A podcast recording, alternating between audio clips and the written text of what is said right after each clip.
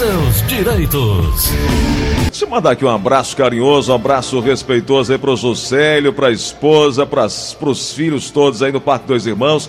Ô Juscelio, obrigado pela audiência de sempre, um grande abraço. Juscelio, você tem o privilégio de ser vizinho do Ricardo Mota, um abraço grande, valeu, muito obrigado pela audiência. São 9 horas e 46 minutos agora. Doutor Edivaldo Lima está conosco falar sobre direito previdenciário. Doutor Edivaldo, bom dia. Bom dia, Gleison. Bom dia para vocês seus ouvintes. Saúde boa, tudo tranquilo? Graças a Deus. Voltando a uma pequena normalidade, mas já está tudo caminhando assim como Deus permitiu. A nova normalidade, né? A nova realidade. A nova normalidade, exato. Doutor Divaldo, o retorno da Justiça do Trabalho e audiências por videoconferência, como é que vai funcionar isso agora, já que nós estamos falando sobre nova normalidade?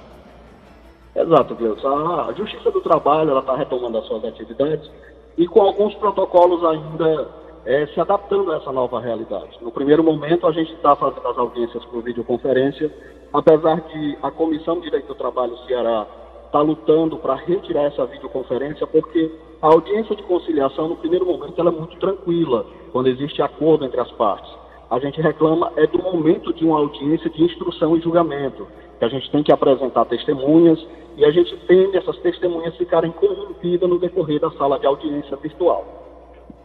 Esse é o procedimento daqui para frente. Isso há previsão de mudança, de reabertura presencial? Eh, os atendimentos, por exemplo, no Fórum Clóvis Bevilacqua, tem previsão? Já foi anunciado quando isso volta ao atendimento presencial, doutor? E também Olha, no Fórum Trabalhista aqui no centro? No Fórum Trabalhista, a previsão ainda está indefinida. No Fórum Clóvis Bevilacqua, a Justiça Comum, a previsão da retomada presencial para alguns trabalhos é a partir do dia 14, né? ou seja, Seria hoje. Exato. Então, é ter calma, aguardar os protocolos aí, ver como é que vai ser a movimentação, se vai haver contaminação ou não, porque se torna tudo muito incerto diante da situação nova que a gente vive. Hum. Há algumas situações junto à justiça comum, por exemplo, aquelas pessoas que têm processos sobre condições, né? Quer dizer, aquela pessoa que responder um processo criminal e o juiz não arbitrou pena, e sim uma condição para que ele assine junto à vara todo mês. Essa função ainda não voltou.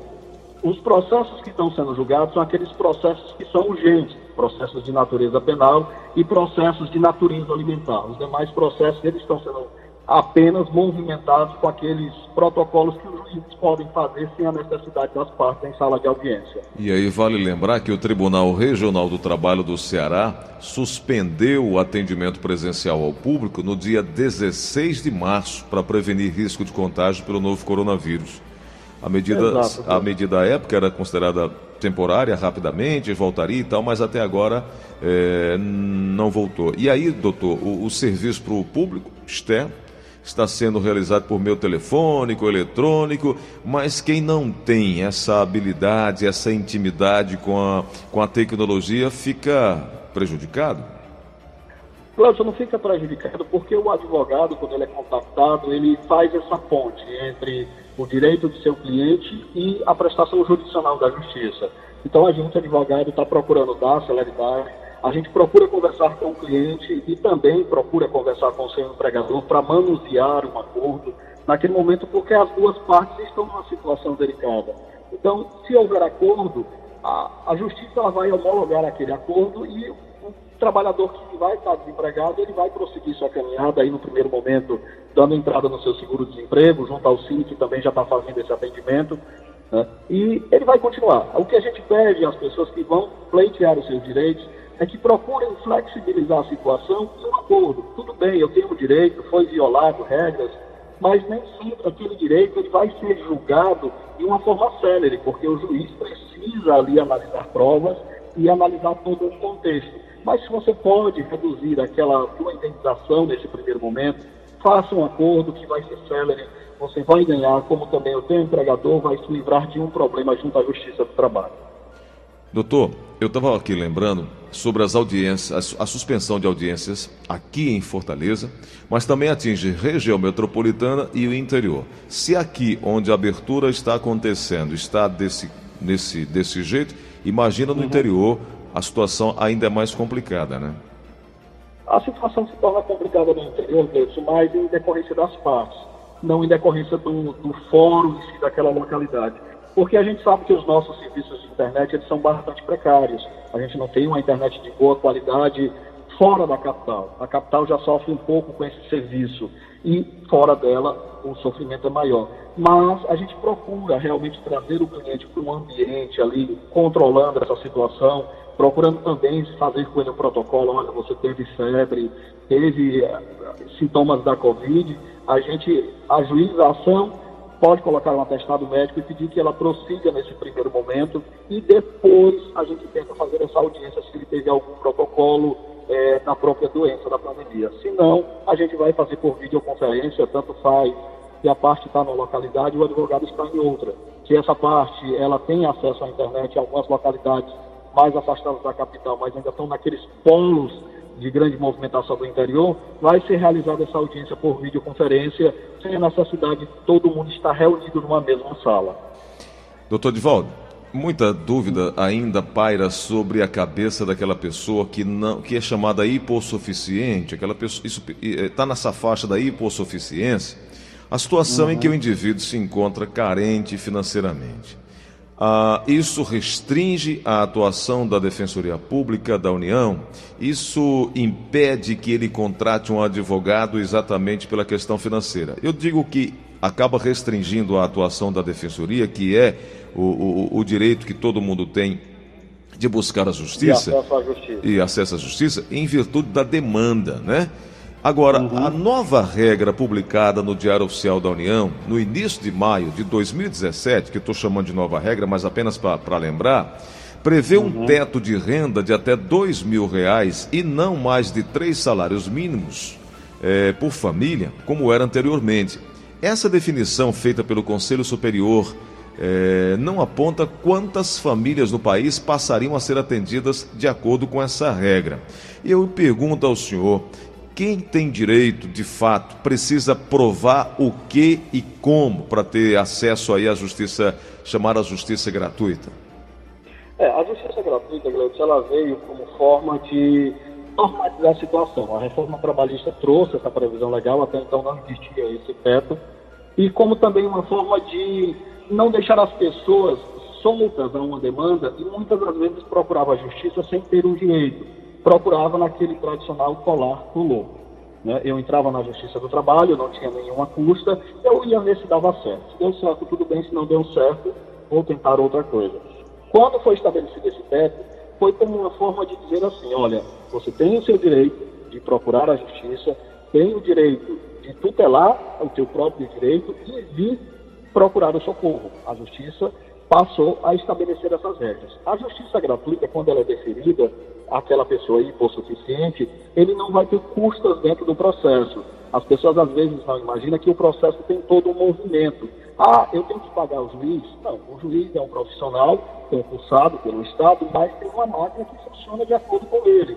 Tem a notificação, que vai ter que ser expedida, aquela empresa vai ter que ser notificada. Tem os eventuários da justiça que auxiliam aquele magistrado. Então, tudo isso é um gasto. Se você realmente é hipossuficiente dentro desse teto, o juiz ele vai te dar o merecimento de justiça gratuita e você não vai ter ônus. Você vai praticamente proteger o seu direito nesse momento de graça, porque a justiça ela não vai te expor. Se você é aquela pessoa que está fora desse padrão da justiça gratuita, você vai ter as custas processuais. E essas custas vão ser calculadas de acordo com a movimentação do processo todo processo ele tem um valor. A indenização daquele funcionário é que vai dar o valor do processo. Se ele não tiver justiça gratuita, ele paga as custas processuais para que o seu processo possa ser processado e julgado junto à Justiça do Trabalho. É isso. Eu quero, doutor Divaldo, combinar para falar um pouco hum. mais sobre isso na próxima semana, detalhar mais, porque para muita gente ainda tem muita dúvida em relação à justiça gratuita, é, o, o que fazer, como fazer, como buscar essa tal justiça gratuita. A gente sabe que o artigo, a Lei 10.537, né, de 27 de agosto de 2002, é, foi que incluiu a e, e, traz o seguinte: o artigo 790b diz que a responsabilidade pelo pagamento dos honorários periciais é da parte sucumbente na, pre, na pretensão objeto da perícia. Ou seja, é, é, é, é para que a pessoa não cometa aquele equívoco que o senhor acabou de falar, doutor Edivaldo. Não, eu vou ver se cola e, e vou entrar e vou dizer o, o, que é que vai dar. Vamos ver o que é que vai dar. Então, nós falamos sobre justiça gratuita e alertamos também para que a pessoa, ao entrar, ao ingressar com uma ação, tenha consciência. Não é, né? é processual. É uma questão muito delicada. Eu já, já representei uma empresa na qual o funcionário, eu lidou como exemplo, o funcionário foi à Justiça do Trabalho pleitear o seu direito e a empresa comprovou por A mais B, com provas e provas bem consistentes, que aquele funcionário estava agindo de má fé. E aquele funcionário, ao invés de receber uma indenização pelo término do seu vínculo de trabalho, ele foi condenado a pagar uma multa à empresa. Então a gente orienta, olha, realmente você tem um direito, a história é essa, porque eu, na condição de advogado e qualquer outro advogado, eu não sei a história daquele funcionário. Ele é que vai chegar, me abordar e me contar a sua história. E ali eu vou ver se ele tem um direito e procurar a justiça para pedir socorro e pleitear o direito dele. Então, se ele mentir dentro desse contexto, a empresa tem o direito de chegar em sala de audiência, apresentar suas provas e contar a sua história também. Então, o juiz vai analisar imparcialmente as duas partes o empregado e o empregador. Se aquele empregado tiver agindo de má fé, ele tem grande possibilidade de ser condenado a pagar uma indenização à empresa. E inverte a situação. Perfeito.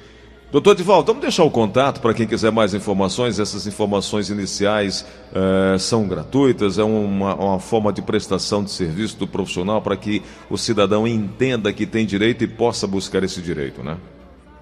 Ok, Gleud. A Comissão de Direito do Trabalho da OAB Ceará também já está à disposição. Você pode entrar em contato aí pelas ferramentas digitais, como qualquer outro advogado de confiança dessa pessoa. Eu estou disponível no telefone 085-98891-7007. Aquele que se sentir à vontade, eu estou à disposição. Doutor Edvaldo, um abraço grande, muito obrigado, viu? Obrigado, Gleudson. Bom dia para vocês aqui.